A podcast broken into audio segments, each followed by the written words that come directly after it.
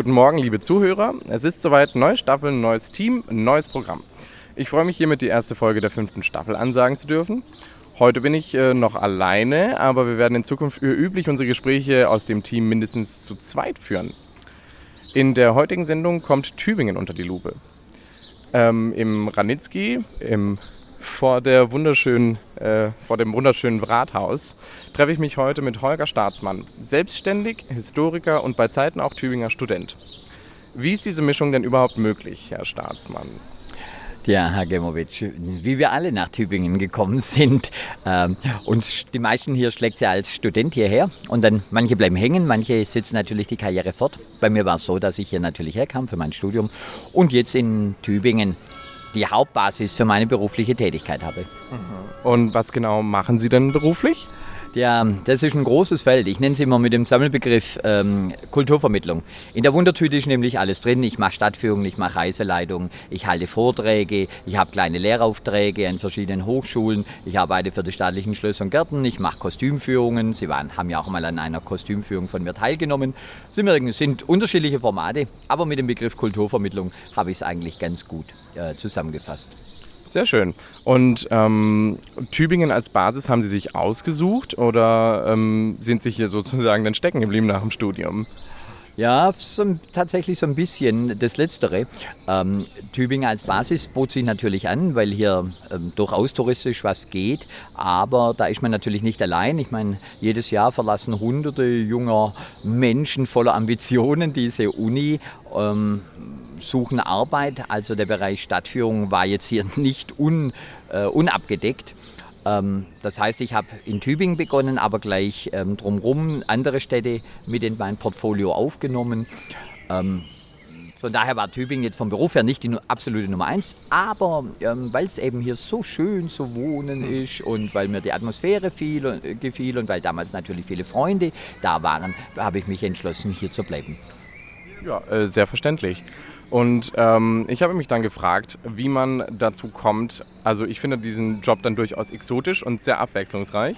Und ich selber bin ja noch äh, mitten im Studium und habe auch absolut keine Ahnung, in welche Richtung es gehen soll. Aber ähm, da habe ich mich gefragt, also wie ist denn, wie kommen Sie denn zu sowas? Also haben Sie da Ihre Interessen verfolgt oder hatten Sie bestimmte, keine Ahnung, Verbindungen in irgendwelche, äh, keine Ahnung, Kulturgremien oder wie sah das denn aus? Naja, ähm, natürlich lag es nahe. Ich habe Geschichte und empirische Kulturwissenschaft studiert und ähm, Sie kennen das. Irgendwie kommt eigentlich mal die Frage, von, von was wollen wir denn abbeißen? Denn irgendwann muss ich ja mal beruflich was überlegen. Lehramt kam für mich nicht in Frage und dann wird es mit der Geschichte natürlich schnell eng. So, so viele Jobs bieten sich da ja nicht an, wenn man auch nicht an der Uni bleiben will oder bleiben kann. Ähm, um es kurz zu machen, da lag das für mich relativ ähm, nahe, zumal ich es auch äh, schon kannte. Man hat schon selber Privatanführungen teilgenommen. Ähm, und so bin ich da eingestiegen. Zuerst übrigens in Esslingen. Esslingen bin ich in die Schule gegangen, da habe ich begonnen. Tübingen kam dann sozusagen erst in der zweiten Runde dazu. Das heißt, Sie haben dann anfangs auch noch gependelt, oder wie? Nee, nee, ich habe schon hier in Tübingen ge, ähm, gelebt. Ich bin zum Studium hergezogen, aber habe eben, äh, wenn, wenn Auftrag in Esslingen war, bin ich natürlich halt für den Auftrag nach Esslingen gegangen. Aber es war kein richtiges Pendeln, das war halt, wie gesagt, sind ja einzelne Aufträge. Und dann ging es, wenn der Ruf wenn das Täubchen mit einem Auftrag ans Fenster geklopft hat, dann bin ich natürlich sofort äh, die Sporen an und los nach Esslingen. Das klang jetzt schon wieder sehr nach Steidele, durchaus. ähm, äh, Steidele, das ist äh, Johann Gottlob Steidele, ähm, ein Charakter aus der Kostümführung in Tübingen, ähm, in dem das 19. Jahrhundert ähm, behandelt wird. Ähm, wo genau haben Sie denn Ihre Inspiration für diesen Charakter her? Naja, ähm, ich plaudere ich mir mal ein bisschen aus dem Nähkästchen. Der Bürger- und Verkehrsverein, mein hiesiger Auftraggeber, übrigens ein sehr angenehmer Kooperationspartner, hatte die Idee, wir brauchen eine Kostümführung. Und nun fiel denen halt ehrlich gesagt nicht viel ein und sie kamen mit dem ewigen Nachtwächter daher. Nur Nachtwächter, ich sag's mal ähm, sehr deutlich, ist einfach ausgelutscht. Das macht nun jede Gemeinde Land auf, Land ab. Zumal Nachtwächter auch ein Problem ist. Ich meine, eine Gruppe will, sagen wir mal, um zwei eine Kostümführung, zwei nachmittags. Was soll der Nachtwächter? Ich meine, ähm, soll erzählen, ich gehe jetzt nach Hause, schlaf mich aus oder so. Und kurz und gut, ich habe gesagt, liebe Leute, wir brauchen was, was Tübingen spezifisch ist. Dann kam sie mit Graf Eberhard da. Daher. Dann gesagt, Leute, Graf Eberhard äh, starb irgendwann im 15. Jahrhundert. Der kennt keinen Hölderlin, der kennt keinen Hegel, der kennt keine Reformation, der kennt das Schloss nicht. Äh, was bringt das? Ähm, zudem, warum soll Graf Eberhard mit den Leuten durch die Stadt laufen? Kurz und gut, ich habe diese Figur selber entwickelt. Eine Figur, die A zu Tübingen passt. Wir brauchen ja was, was natürlich mit der Uni ähm, zu tun hat. Ähm, kein Nachtwächter. Das, andere Städte lagen da, äh, mag das passen, aber hier war das ähm, eigentlich nicht äh, opportun. Kurz und gut eine Figur, die mit der Uni zu tun hat und eine Figur, die doch relativ nahe bei uns ist, damit sie eben auch die ganzen Aspekte vom 19. Äh, Jahrhundert noch mit reinbringen kann. Äh, wie gesagt, Stift, die ganzen wichtigen Stiftsfiguren, Hölderlin. So, und dann ähm, wollte ich aber eine Figur von oben, äh, pardon, nicht von oben, gerade nicht von oben, kein Dekan oder kein Professor, sondern einen Stiftler. Und so ist der äh, Johann Gottlob Steidele aus der Taufe gestiegen. Ja, also das leuchtet ein, nämlich alles, was sie nämlich äh, in diesem Charakter ähm, gewollt haben, was Tübingen ausmacht mit Schloss, äh, hier ähm, die Stifte und ähm, Studenten, das vereint sich ja eigentlich äh, alles in dem Steidele. Und ähm, das 19. Jahrhundert einfach nur, weil es sich dann zeitlich halt auch angeboten hat, weil da so vieles Interessantes in Tübingen stattgefunden hat, oder? Ja gut, das 19. Jahrhundert, klar, da passiert natürlich viel. Ähm, auch äh, Stichwort Beginn der industriellen Tübingen hatte ja eine vorsichtige Industrialisierung, das hing ja mit dem Eisenbahnbau zusammen, Kasernenbau, also die Stadt verändert sich ja im 19. Jahr ein bisschen, aber vor allem auch im 19. Jahrhundert ähm, kann ich natürlich auch auf die vorherigen Zeiten zurückblicken. Wie gesagt, wenn du eine Figur nimmst aus dem 17. oder 18., da fällt halt ähm, ganz, äh, ganz viel weg. Also 19, das war schon ganz opportun. Hat Ihnen denn die Führung gefallen, Herr Gebowitsch? Ja, selbst. Jetzt frage ich Sie mal. Gerne, äh, ja, sehr, äh, durchaus. Da kann ich ja natürlich auch kurz hier berichten. Ähm, also nicht schmeicheln. ich, ich, würde das auch hinter verschlossenen Türen genauso sagen. äh, und zwar, also mir hat das äh, sehr gefallen. Ähm, ich fand vor allem, also ich bin sowieso sehr äh, historisch interessiert, weshalb das eigentlich gefundenes Fressen, sage ich mal, für mich war. Äh, ich finde das sehr spannend eigentlich, vor allem, weil ich mich mit mit eben dieser Zeitperiode nicht intensiv beschäftigt habe, sondern eher so das äh, Tübinger Mittelalter. Und ähm, ja, auf jeden Fall fand ich vor allem also hinten die Ecke, wir sind ja nicht so viel gelaufen, aber diese Informationen, die sie dazu erzählt haben, waren einfach alle super interessant, auch zur Bursa und äh, zum evangelischen Stift. Ich wusste nicht mal, dass das da hinten ist. Äh, genau, also ich habe mich immer gefragt, was das für ein Gebäude ist. Das heißt, es war, ich habe auch vielen Freunden davon erzählt direkt, weil man Tübingen aus einer anderen Perspektive kennenlernt, ähm, die uns halt fremd ist. Ja, aber das ist ja wahrscheinlich auch ihr Ziel, oder nicht? Ja, das ist tatsächlich das Ziel dieser Führung. Ich meine, jeder stand, oder viele, viele unserer Besucher standen eigentlich schon auf dem Tübinger Marktplatz. Ich meine, sind wir ehrlich, Tübingen ist kein Geheimtipp. Das kennen ja nun viele, viele Leute in der Stadt selber und im Umland weit hinaus um es kurz zu machen, da muss natürlich die Führung ein paar Ecken zeigen oder ein paar Themen aufgreifen, die man normalerweise nicht so im Fokus hat oder die für die Leute völlig neu sind. Allerdings, lieber Herr Gemowitsch, ein kleines Mahnwort will ich Ihnen doch hier auf den Podcast sprechen, dafür, dass Sie schon ein Weilchen in Tübingen sind. Also das Stift müsste man schon kennen. Äh, also ich kann dafür mit anderen äh, Fakten prahlen. Also ein paar waren mir nämlich auch schon bekannt, aber ja, eigentlich schon. Ja, ja, Herr Gemowitsch war wirklich ein aufmerksamer und durchaus willkommener Teilnehmer. Ich möchte das ja auch, auch das würde ich in der verschlossenen Tür genauso sagen. Jetzt schmeicheln Sie mir, aber. nee, also ich muss aber sagen, die ähm, Führung hat definitiv dazu beigetragen, dass ähm, ich äh, noch ein größerer Fan von Tübingen bin. Ich bin sowieso schon komplett von der Stadt eigentlich auch begeistert. Ähm, vor allem eben auch das Studentische und deswegen, also es hat äh, meine Beziehung dazu nur erhöht. Ja, wie ist denn ähm, die allgemeine Resonanz von den Führungen? Ähm, ist da so allgemeine Zufriedenheit? Sind, wie haben Sie den Eindruck? Naja, ähm, wir bewerben diese Führung äh, ganz konkret als eine Führung, wo es um die Universität geht. Und das ist, ist, ist schon sinnvoll. Sie haben es gesagt, die Führung ähm, hat natürlich eine nette Form, aber sie bietet schon sehr viel äh, Information. Um es kurz zu machen, sie ist sicher nicht für jedermann. Also ein Feuerwehrausflug, der jetzt hier halt einfach ähm, einen geselligen Tag haben will, für den geht die Führung sicher zu sehr hinein ins Thema. Es ist halt Uni und vieles, was damit zusammenhängt. Von daher haben wir wirklich das richtige Publikum für diese Führung. Und jetzt zu Ihrer eigentlichen Frage, damit ist die Resonanz dann auch sehr gut. Aber man muss das Publikum ein bisschen auf diese Führung vorzubereiten. Man muss schon sagen, es ist nicht für jeden das Richtige. Das kriegen wir hin und deswegen haben wir auch gute Resonanz. Sehr schön. Ja, also als wir die Führung angefangen haben, das ist nämlich äh, sowohl meinem Freund als auch mir äh, sehr im Kopf geblieben, äh, ihr immenses Wissen in Geschichte. Also vor allem, sie haben zunächst am Anfang jeden gefragt, woher er äh, und zu jeder Stadt konnten sie mit historischem Wissen prahlen. Ähm, woher kommt denn dieses immense Wissen? Also aus dem Studium oder aus dem Interesse? Wo, wie kommt das zustande? Ja, ein Podcast ist ja leider nur Audio, nicht Video. Deswegen würden, sehen ja die Hörer nicht, dass ich nicht mehr der aller, allerjüngste bin.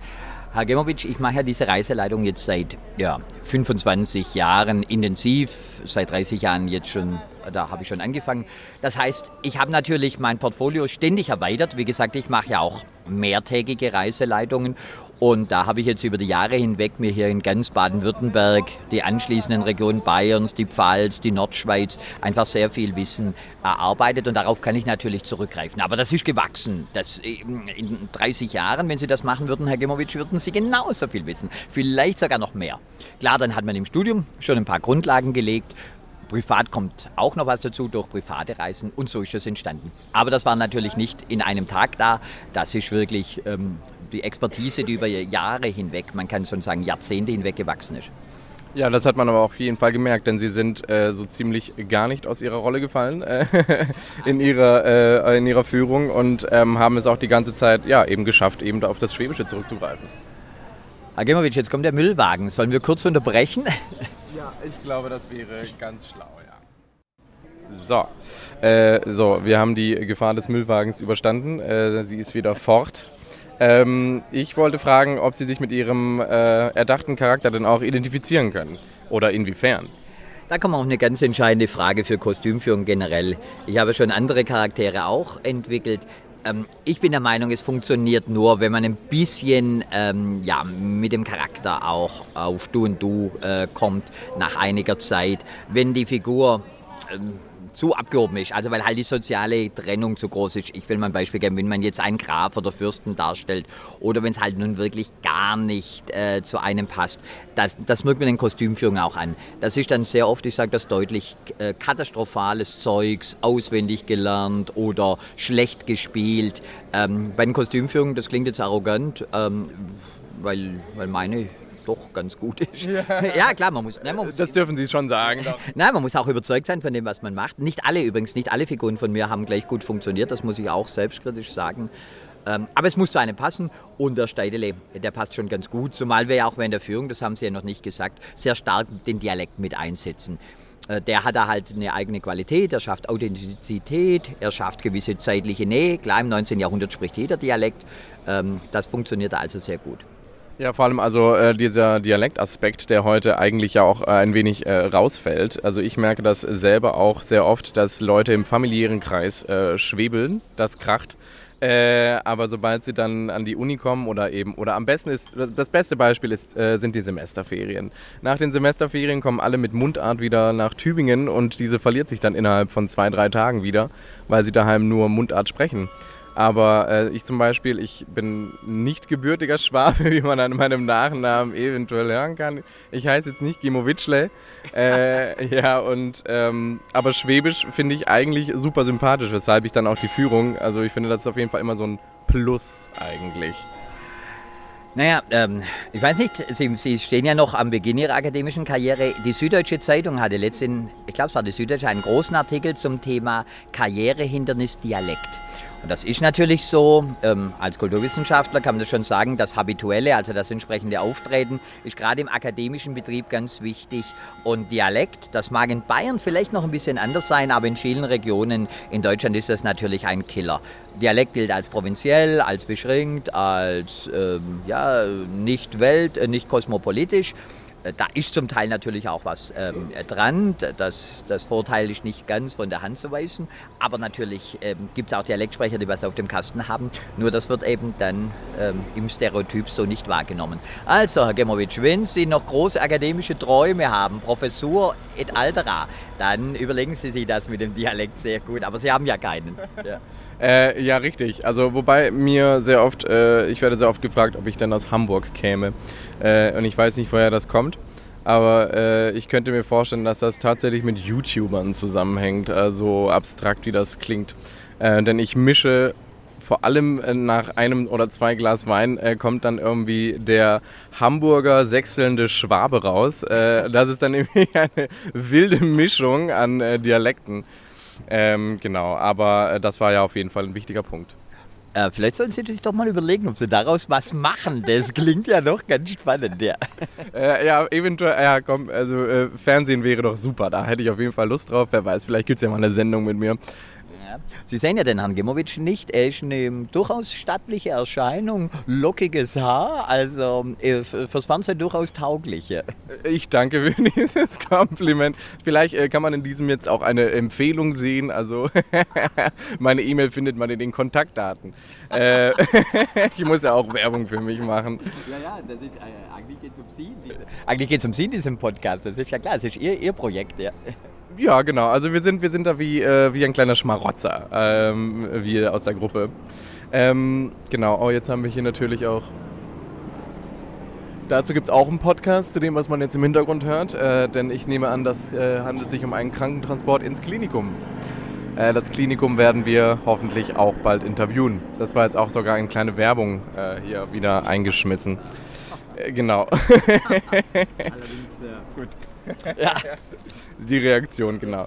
Ähm, ich wollte die nämlich noch fragen, äh, um kurz zurück zur Führung nochmal zu kommen. Ähm, Sie haben betont, dass die Fakten, die Sie uns ähm, äh, ja, vermittelt haben, jetzt äh, wäre mir umgangssprachlich verzapft äh, auf der Zunge gelegen, aber das wäre falsch gewesen, äh, dass die Fakten und Informationen, äh, dass es für Sie wichtig ist, dass diese richtig sind. Wo recherchieren Sie denn ähm, Ihre Informationen denn? Also ich denke mal nicht, dass es jetzt irgendwie sowas wie Wikipedia sein wird oder so. Nee, also ist nicht klar. Zu Tübingen gibt es jede Menge äh, äh, ortsgeschichtlicher Literatur, ein Riesenspektrum und da habe ich natürlich ähm, drauf zurückgreifen können. Da habe ich recherchiert, ähm, zu den einzelnen Orten, natürlich zu Themen. Es gibt zum Stift eine eigene Monographie, es gibt eigentlich zur Uni-Gründung, es gibt zu den ganzen Uni-Gebäuden äh, Bände. Also das war gar kein Problem. Biografisches, Hegel, Hölderlin, Hölderlin vor allem ähm, endlos viel Literatur. Das war also gar kein Problem. Ein klein bisschen eigene Archivrecherche habe ich gemacht, aber wie gesagt, da musste nicht viel sein. Also Tübingen zu recherchieren, gar kein Problem.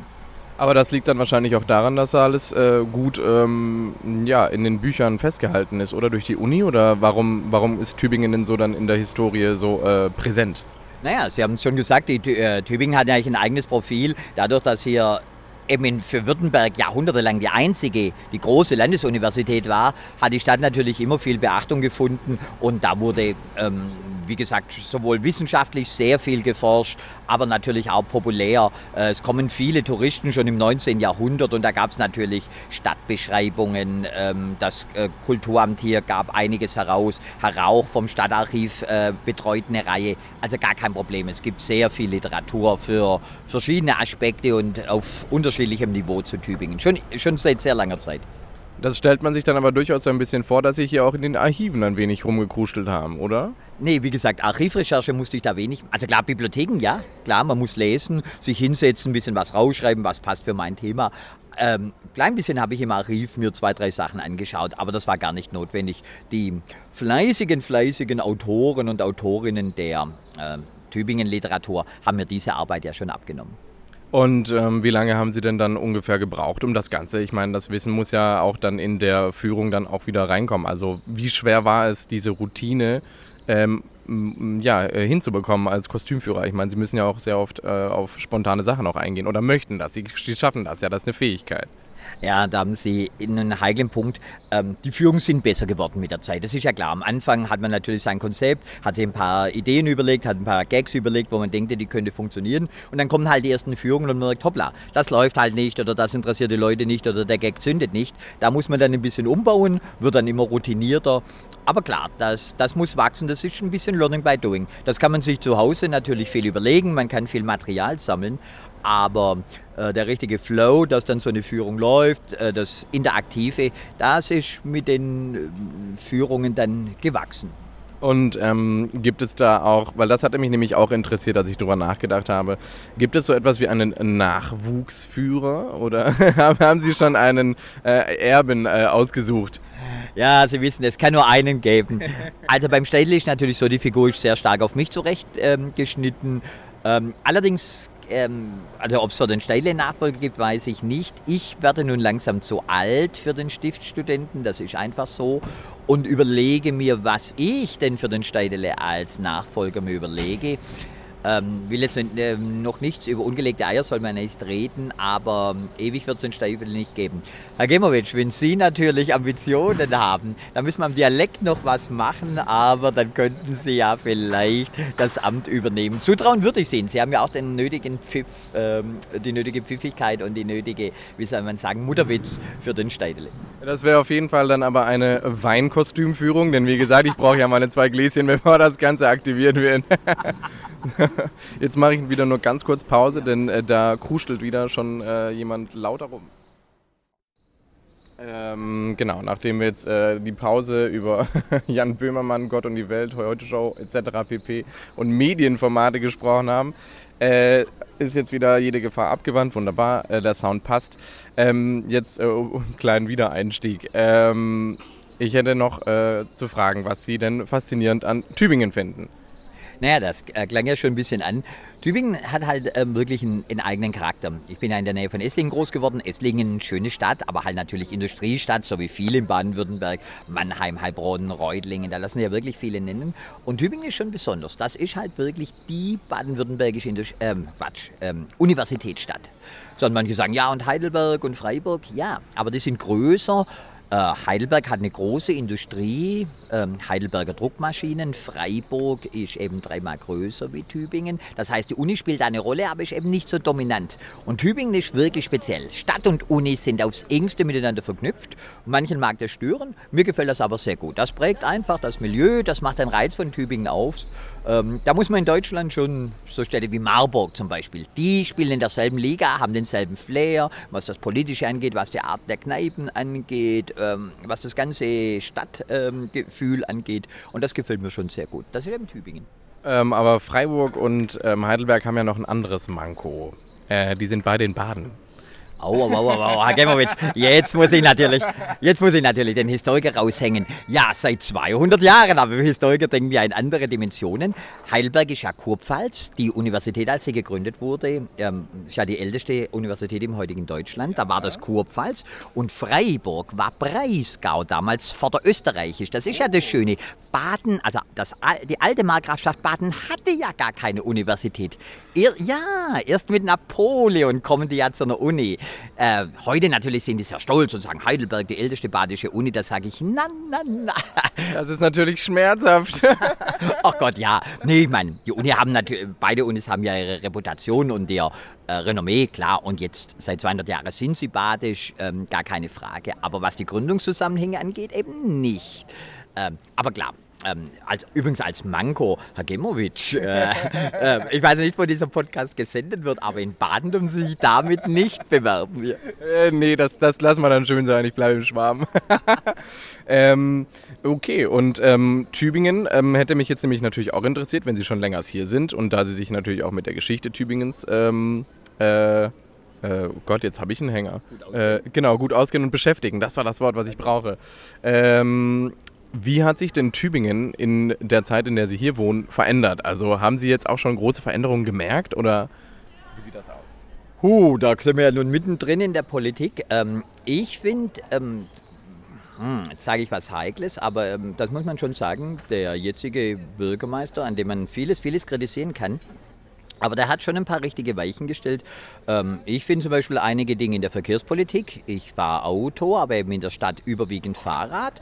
Und da sind ein paar gute Dinge eingeleitet worden. Äh, die Fahrradstraßen sind gekommen. Äh, die Umgestaltung unten am Zinser ähm, finde ich ähm, sehr gut. Das heißt, man versucht, wir haben ja eben eine historische Altstadt, die sich jetzt im 21. Jahrhundert natürlich äh, weiterentwickeln muss. Mobilität ist ein ganz großes Thema.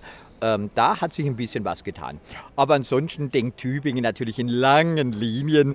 Das heißt, ich glaube, wenn jetzt ein Besucher auf, sagen wir, von 1950 oder auch, sagen wir, 1870 hier auf den Marktplatz käme, er würde sich, und er wieder jetzt hier auf den Marktplatz käme mit seiner Zeitmaschine, er würde sich durchaus zurechtfinden. Da hat sich ja jetzt baulich und strukturell nicht viel verändert. Am Marktplatz sind Gasthäuser, am Markthaus, Marktplatz sind Läden, der Brunnen ist noch da. Das würde also unser Zeitreisender wiederfinden.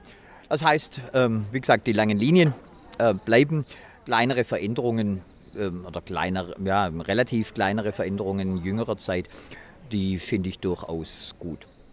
Also 1950 habe ich auch Bilder gesehen, da hat man äh, hier, gerade wo wir sitzen, waren hier Autos. Also das finde ich sehr befremdlich. Ja, das kann man sich nicht. Ja gut, das war eine andere Zeit. Drüben am Holzmarkt vor der Stiftskirche wurde auch geparkt. Und Sie kennen doch den Fahrradtunnel. Äh, das war ursprünglich ein Autotunnel mit Ampelregelung. Natürlich ist er zu schmal, da gab es eine Ampelregelung, da konnte man vom Haagtor auf die, so, die Brücke heißt Alleenbrücke, das werden Sie aber nicht wissen. Also ja, darum sage ich es und lasse mal ein bisschen einfließen, dass ich natürlich den Brückennamen kenne. ja, Stadtführer sind alles kleine Klugscheißer, liebe Hörerinnen und Hörer. Ähm, um es kurz zu machen, ja, das kann man sich heute nicht mehr vorstellen. Ähm, Verkehr in der, und die Altstadt, das passt, also unser moderner Individualverkehr und die Altstädte, das passt halt leider nicht zusammen. Das, es gibt nur eine Lösung, reduzieren und möglichst rausnehmen. Alles andere funktioniert ja nicht. Ja, das macht aber jetzt, also wenn Sie es jetzt erwähnen, das macht ja total Sinn. Ich meine, davor gab es ja da drüben keinen Tunnel, der da unterm Schlossberg äh, auf äh, vier Spuren geführt hat. Also äh, ja, jetzt hat es Klick gemacht. Das ist jetzt so ein Fun Fact, den ich in Zukunft auch immer wieder bringen werde. Ähm, und 1870 und 1830, äh, jetzt äh, weiß ich nicht, äh, Herr Steidele, wie, wie geht's Ihnen denn? Sind Sie aus dem Loch gekommen oder haben Sie heute schon gelernt? Aber ist jetzt in meiner Zeit ist das anders wie in ihrer Zeit. Mir stand zeitig auf, was denken Sie? Im Stift waren wir alle geweckt. Vom, ähm, wir haben da eine strenge Hausordnung. Dann geht's Frühstück und dann wird von morgens bis abends gelernt. Wir haben halt einen ganz verschulten Stundenplan. Das ist nämlich jetzt so wie bei Ihnen, wo man mit Module äh, sich seinen Lehrplan äh, zusammenstellt. Das heißt, bis um halb zehn in den Nest tragen, das gibt es bei uns bloß ausnahmsweise, wenn Vakanz ist. Auch wenn sie in Wirtschaft gegangen oder, oder gibt es da keine Ausnahmen? Sie natürlich schon recht, unser Stift ist kein Gefängnis, wir dürfen abends schon raus. Und natürlich gehen wir auch mal ins Wirtshaus. Bloß ist natürlich so, wenn man verwischt wird, spät heimkommt, betrunken ist, randaliert, dann wird man aufgeschrieben. Und wie Sie vielleicht wissen, hat der Stift auch einen Karzer. Also Karzerstrafe kam durchaus vor. Und wer es übertreibt, fliegt raus. Ui, ui, ui, ui. Ja, aber auch hier äh, muss man schon sagen, also heute, äh, zu meiner Zeit, äh, ist ja der Marktplatz ein sehr feines Örtchen. Also ähm, jetzt habe ich gewechselt aus Versehen Örtchen. Das ist ja nicht schwäbisch. Ich versuche es, aber wirklich. Äh, mir fehlt der Wein, definitiv. Ähm, ich wollte noch fragen, äh, wie gange Sie denn mit dem Geruch hier um? Weil ich, ich glaube, ich hätte es nicht können. Oh ja, die schöne gute alte Zeit, da kann ich ein Lied, ein Lied vorsingen. Maßlos überschätzt. Sind Sie froh, dass ihr heute lebt? Wann waren die schöne, die gut, schöne gute alte Zeit? Das würde mich mal interessieren. Meine Zeit, oder? Äh, meine Zeit, also das 19. Jahrhundert, da haben wir in Deutschland Cholera-Epidemie. Äh, um mal jetzt wirklich ein Highlight, das kann man sich gar nicht mehr vorstellen. Die Leute sterben an dieser Infektionskrankheit. Aber gehen wir weg, äh, einfach zum Alltag. Der Dreck und der Gestank in unsere Städte, in meine äh, Zeit, wäre für Sie erschreckend. Wir haben natürlich keine Kanalisation. Sie müssen denken, es gibt nichts unter der Erde. Es gibt kein Abwasser. Ja, wo bleibt der ganze Scheiß? Wird wörtlich gesprochen. Ja, irgendwo. In Gruben, in Abortgruben, dann wird er ausgeführt, zum Teil als Dünger verwendet. Sie alle kennen die Gargewitz, äh, bla bla. Die sind ja nun äh, oft genug erzählt worden. Äh, die Stadt stinkt, da sind die Pferde, die kacken natürlich äh, Dings. In der Stadt wird durchaus Vieh gehalten.